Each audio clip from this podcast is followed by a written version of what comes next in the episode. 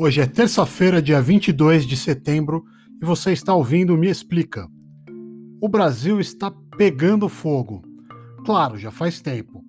Mas dessa vez eu estou falando de fogo no sentido literal. Dois dos biomas mais importantes do nosso país têm sofrido com as queimadas: a Amazônia e o Pantanal. O Instituto Nacional de Pesquisas Espaciais, o INPE, registrou 26.656 focos de calor na região amazônica. Esse é um recorde para o mês de setembro. A Amazônia vem sofrendo também com o desmatamento, que aumentou 34% no primeiro semestre deste ano, 2020. No Pantanal, o número de queimadas também bateu recorde. Setembro já é o mês com o maior número de queimadas registradas na história. Mas não foi só em setembro que o Pantanal sofreu. O primeiro semestre deste ano foi o semestre com o maior número de queimadas da história do Pantanal. Pois é. Esse fogo todo está causando a morte de plantas e muitos animais, como onças, antas e as araras azuis. Por que a gente está vendo esse fogaréu todo? O que é que está acontecendo? Bom, em primeiro lugar, a gente está no meio da estação seca do ano nas duas regiões. Isso quer dizer que as plantas ficam menos úmidas, claro, e pegam fogo mais facilmente. Esse é um dos lados do problema. Outra questão é a ação humana. Como assim? É isso mesmo que você está pensando. Gente que tem terras na Amazônia e no Pantanal está colocando fogo nas matas. É, esse pessoal causa incêndios para limpar os terrenos.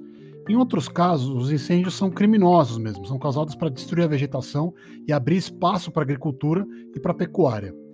A Polícia Federal diz que está investigando a causa desses incêndios, especialmente no Pantanal.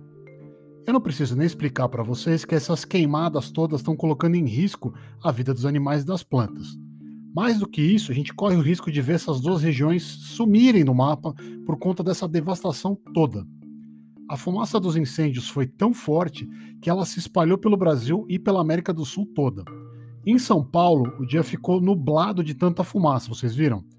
Em lugares mais próximos dos incêndios, o ar ficou muito poluído. E o que está sendo feito para combater essa tragédia ecológica nacional?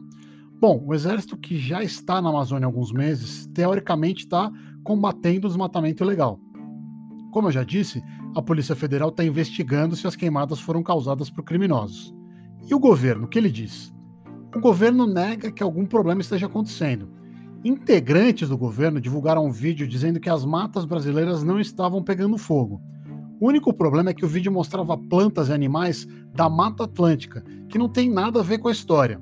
O vice-presidente Hamilton Mourão disse que os dados do INPE são falsos e atribuiu os números alarmantes a uma suposta sabotagem.